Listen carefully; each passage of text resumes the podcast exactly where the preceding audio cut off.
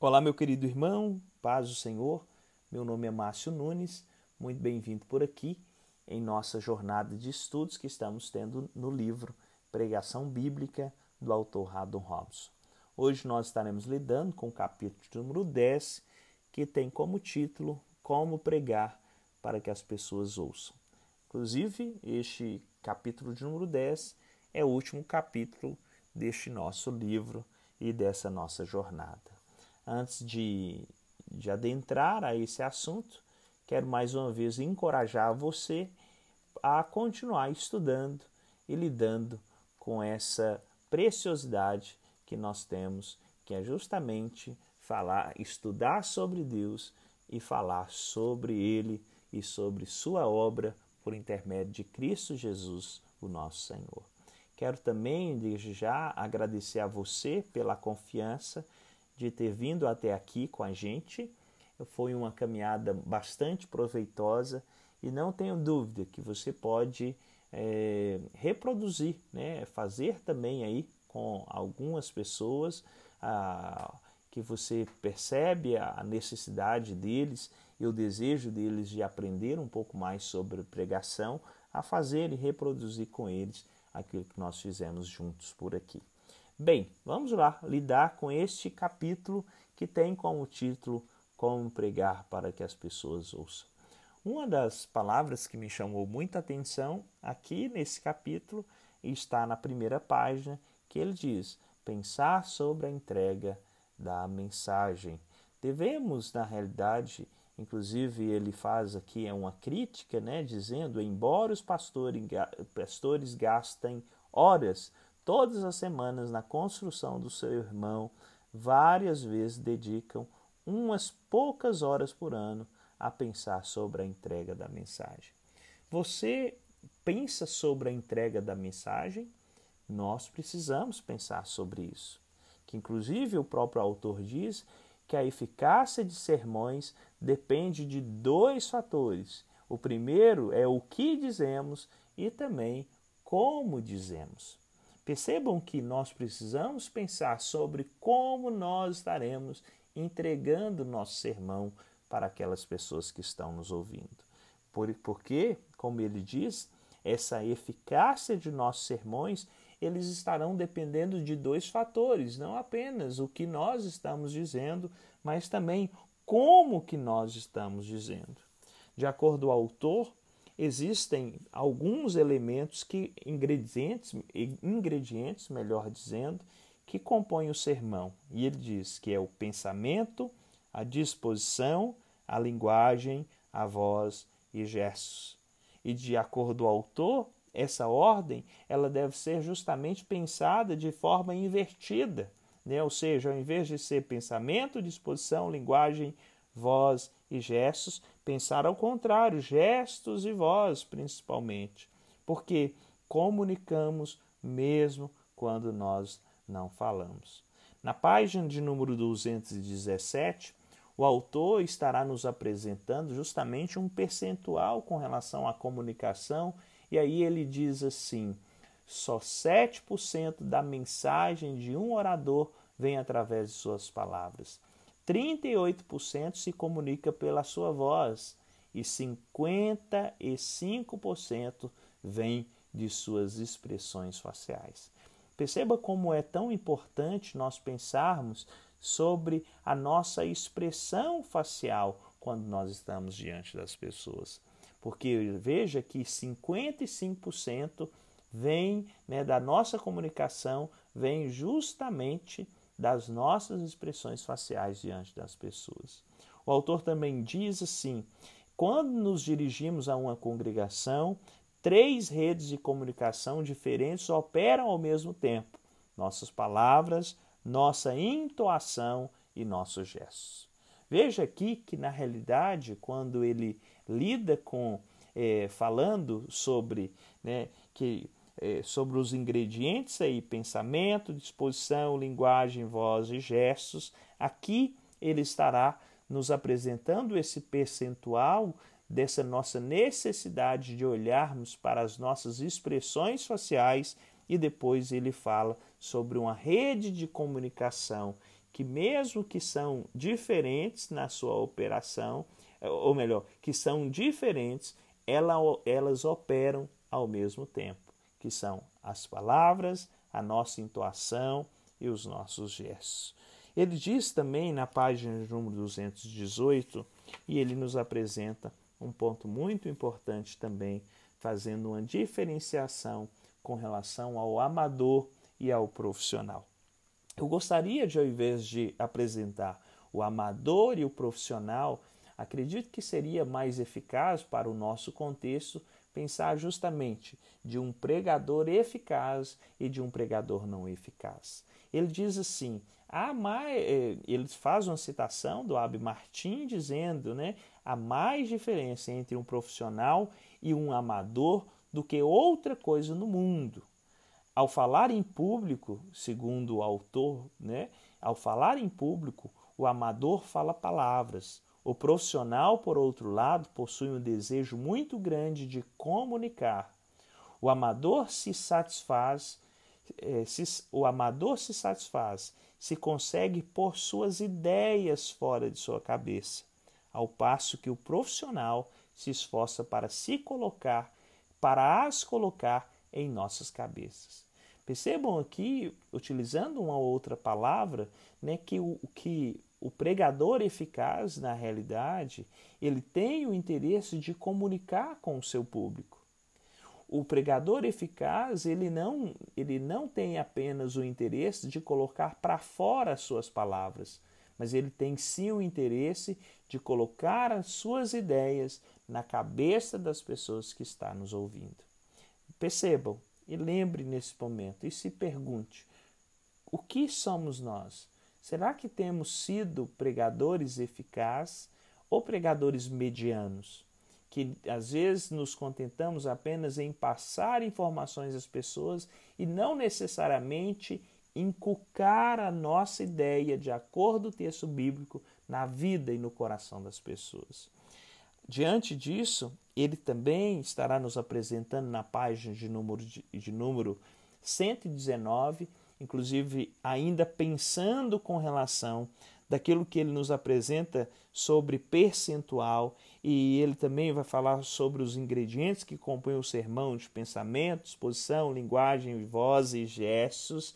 Agora, na página de número 119, 219, ele diz assim: No púlpito, pois, o movimento, o movimento do corpo deve ser disciplinado para ser eficaz. Percebam que a ideia que o autor nos apresenta aqui, depois de todos esses capítulos lidando sobre a entrega por intermédio da pregação, da fala, da escolha das palavras, ele estará falando principalmente para nós aqui sobre os nossos gestos e sobre a nossa postura diante da, do púlpito, diante das pessoas que estarão nos ouvindo.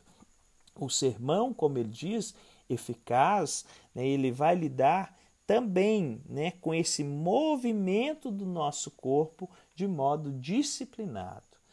Ah, na, página, na, na página de número 220, ele estará nos apresentando fatores não verbais da nossa pregação. Lembre que eu pontuei na, na, anteriormente que ele diz que nós comunicamos mesmo quando nós não falamos. E aqui na página 220 ele estará falando justamente sobre esses fatores verbais, eh, não verbais na pregação. E ele nos apresenta então eh, eh, a elegância e roupa, o título é Elegância e Roupa, onde ele estará lidando com relação a essa nossa necessidade de perceber as expectativas culturais que nós estamos inseridos, né, a tentar de todas as maneiras perceber quais são as expectativas morais que as pessoas é, querem né, de um pregador do Evangelho. Né? E aí nós estamos lidando com elegância, com o título aqui, elegância e roupa, né? a nossa roupagem, a nossa forma de nos apresentar. Inclusive no capítulo, no, na página de número 221, ele vai estar nos falando um pouco aqui né, sobre os nossos. O terno deve estar sempre conservados, limpos e bem passados. As meias devem cobrir a perna, os bolsos não devem estar cheios de canetas, de agenda, de óculos, de carteira. Né? A camisa deve estar bem lavada, a gravata deve ter o, o nó bem feito e coisa parecida. Eu acho isso muito interessante que ele também, além de falar sobre roupas, ele fala também de outras questões, né?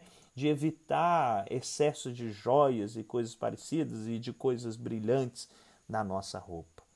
Ah, além disso, ele vai falar agora na página número 222 sobre gestos, movimentos e gestos. Diante dos movimentos que ele nos apresenta, ele diz que ah, precisamos evitar os excessos. Né? Nem estar parado né, como se fosse uma estátua por trás do, do, do púlpito que, que estamos pregando, mas também não ficar movimentando de um lado para o outro de forma excessiva. De acordo ao autor, o nosso conteúdo que deve motivar o nosso movimento. Quando nós estivermos mudando de tópico, mudando de assunto, mudando de, de conteúdo, aí sim nós precisamos nos movimentar e, de acordo com ele, dois passos para um lado e depois retorna ao centro. E assim também para o outro lado. Além disso, ele também fala sobre gestos e ele diz que os gestos nos ajudam a explicar e descrever né, justamente aquilo que nós estamos falando. E aí ele fala dos gestos espontâneos, gestos positivos, gestos variados e gestos devidamente sintonizados. De acordo com ele, esses gestos espontâneos, né, nossos gestos devem desenvolver de dentro de nós como resultado da convicção e do nosso sentimento. Esses gestos, né, os gestos espontâneos, eles é impossível a gente é, copiar ou decorá-los, né, é, olhar para outro né, e tentar isso, porque ele nasce de dentro de nós. É um resultado justamente das nossas convicções e do nosso, do nosso sentimento. E ele também fala sobre os gestos positivos. Quando você faz um gesto, de, de acordo com o autor, faça-o. Um gesto desanimado nada comunica de positivo. Coloque seu corpo detrás dele. Eu acho isso interessante quando ele lida com, com esses gestos, né? E, e de acordo ele, quando você for fazer um gesto, né? E esse gesto, como ele mesmo diz, nos ajuda a explicar e descrever e dar ênfase à nossa fala. Nós precisamos, quando for fazer o gesto, fazê-lo com vigor, né? fazê-lo na realidade de forma positiva, né? a colocar o nosso corpo por trás dele, apresentar as nossas mãos, apresentar os nossos gestos de uma maneira que possa justamente a, dar ênfase em nossas falas. O, além dos gestos positivos, ele também fala dos gestos variados. De acordo ao autor, ele diz que nós podemos reproduzir ou produzir 700 mil sinais elementares distintos com nossos braços, pulsos, mãos e dedos. E aí ele faz uma lista assim: ora, mãos abertas, mãos fechadas, palma para cima, palma para baixo, né? braços, cabeça, olhos, rosto. Tudo isso pode nos auxiliar justamente para que nós possamos dar ênfase naquilo que nós estamos falando. E, de acordo com o autor, precisamos variar os nossos gestos para que isso não fique uma coisa cansativa aos olhos das pessoas que nós estamos falando. E esses gestos, como diz o autor, ele, o gesto ele deve acompanhar ou proceder a nossa palavra. Ele deve estar né, devidamente sintonizado com aquilo que nós estamos falando. Na realidade, como o autor nos diz aqui em páginas anteriores, que toda essa nossa postura, né, na realidade, é, deve ser uma coisa pensada e disciplinada às vezes nós estaremos tendo que treinar gestos, né? Mãos para cima, para baixo, né? Palma para cima, para baixo, mão fechada, mão aberta.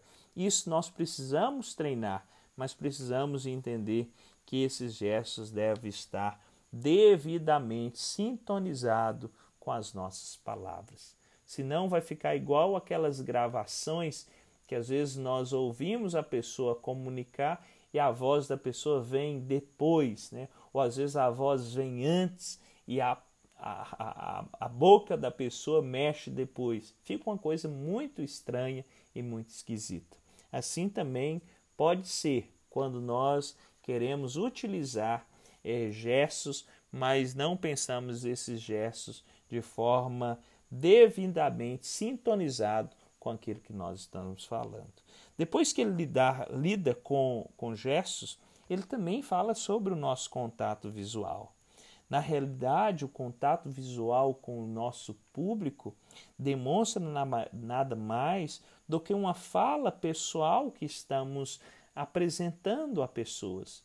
Inclusive, ele nos encoraja a estar olhando para, para os ouvintes, né? Em, eh, ele diz assim: escolha ouvintes em cada uma das sessões do auditório e mantenha o contato por tempo suficiente para que eles para eles saberem que você os selecionou. Eu acho isso muito interessante esse nosso contato com as pessoas de forma visual, mostrando tanto o interesse que nós estamos tendo com relação às pessoas que estão nos ouvindo e principalmente para que eles possam perceber essa nossa eh, intenção de se comunicar para eles. Além disso, inclusive o próprio autor nos diz que por intermédio da, da, da nossa eh, comunicação eh, facial, ou melhor, comunicação através dos nossos olhos para as pessoas, olhar para eles, é muito mais fácil a gente perceber né, tanto a disposição e o interesse que as pessoas estão tendo com relação àquilo que nós estamos falando. Na página de número 227, ele estará falando sobre a entrega vocal. Ele diz assim: a voz transmite ideias e sentimento. E ele diz que é muito necessário nós percebermos e buscar entender todo esse funcionamento que existe com relação à voz, né? a saúde da voz, a forma que nós devemos utilizar na nossa entonação, né? falar mais alto, mais baixo. Precisamos lidar com isso. E depois, é, da página de, na página de número 229, ele fala um pouco sobre a altura da voz. É interessante aqui que ele diz assim: uma mudança no volume comunica a importância relativa das ideias. Aqui, pessoal, percebam que depois que ele lida com a altura da voz e vem trabalhar sobre esse impacto, é muito importante nós percebermos essa, essa importância de quando nós vamos dar ênfase né, em uma coisa, nós termos essa, essa é, tanto a sintonia dos nossos gestos e também perceber esse impacto que a altura, o volume da nossa voz estará dando justamente com relação à ideia que estamos apresentando. É bem verdade, como diz o autor, que muitos confundem o volume com o poder espiritual, achando que Deus só fala no redemoinho, com uma altura única, a monotonia, a monotonia do volume invariável cansa o ouvinte. Percebam aqui que na página 230 e ele fala sobre esse impacto né, que, que há quando nós apresentamos a altura da nossa voz, o volume, para justamente dar importância de, de, de, em determinadas ideias, mas nós não podemos é, cair né, nessa, nessa falácia que às vezes o volume demonstra justamente um poder espiritual. Porque a, a monotonia também ela pode vir se você ir numa mesma tonalidade. Porque quando você vai em uma, uma tonalidade muito baixa, pode passar uma monotonia ali também, é verdade. Mas se você for ir apenas em um volume alto também e não variar, né, não ter essa variação com relação ao volume da voz, isso, de acordo com o autor, pode cansar os nossos ouvintes. Na página de número 230, ele também fala sobre o progresso e depois na 231 ele fala sobre a pausa.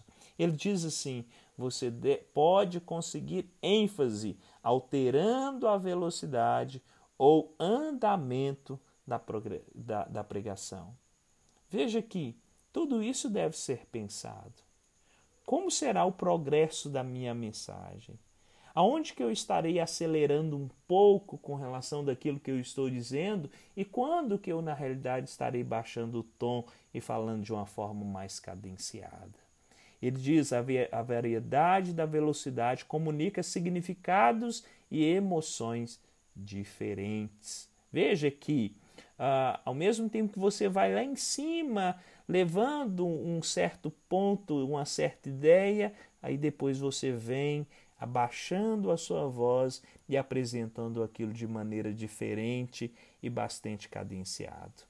Ele diz assim: a ênfase é realizada mais frequentemente com redução de velocidade em vez de aumento.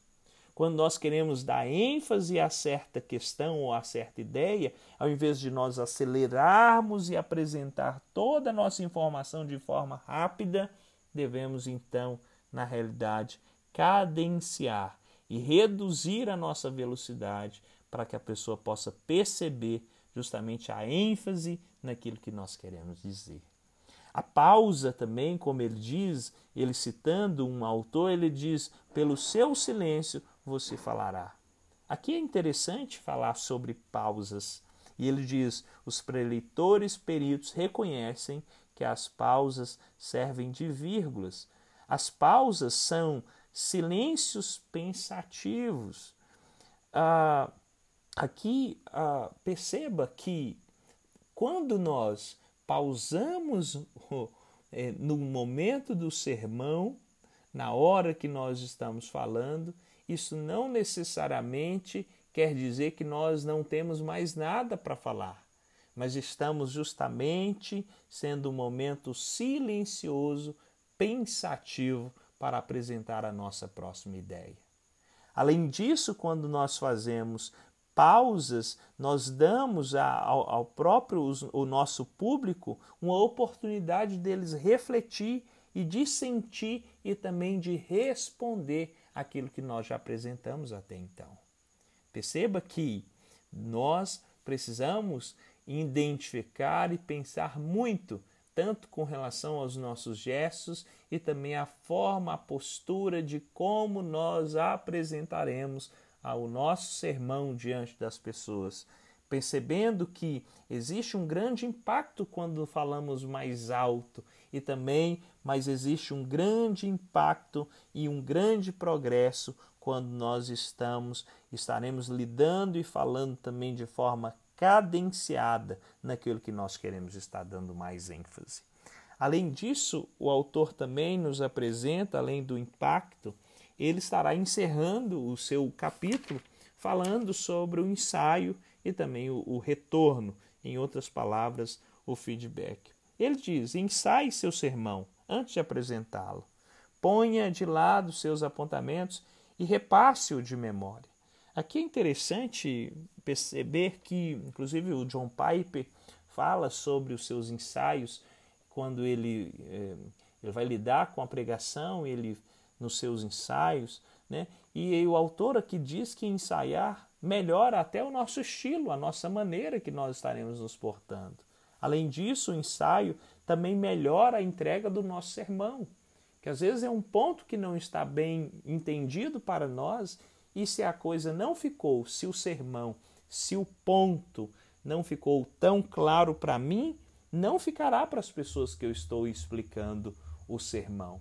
Além disso, como ele próprio diz, isso vai melhorar o nosso próprio estilo de pregação, de expressão, de fala e de todas as, as demais coisas. Além disso, ele diz que a entrega eficaz ela precisa ser ensaiada. Eu sei que é uma grande dificuldade para todos nós e às vezes nós nos queixamos com relação ao tempo, mas lembre que o ofício da pregação é a nossa maior responsabilidade como pastores e pregadores da palavra. Além disso, ele também nos apresenta que precisamos de ter retornos. Né? E como é, na realidade esse retorno na página 233?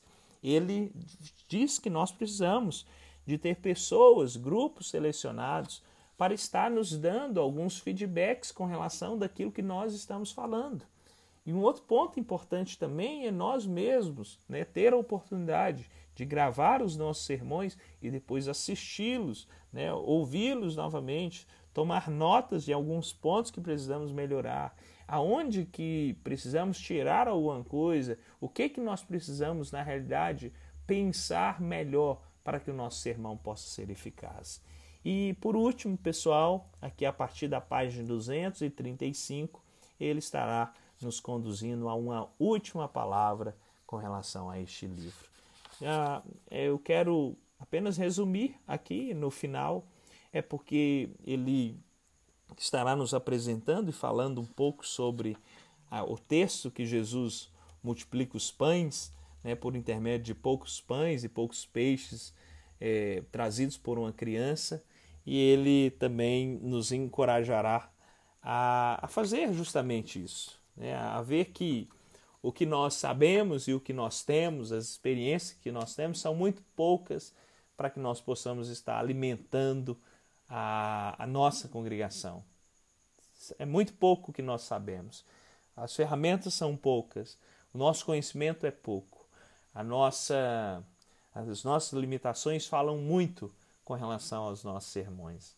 Mas nós podemos fazer como essa criança, né, que mesmo diante daquele momento, diante de toda aquela multidão, poucos pães e poucos peixes nas mãos de Jesus foi capaz de alimentar toda aquela multidão.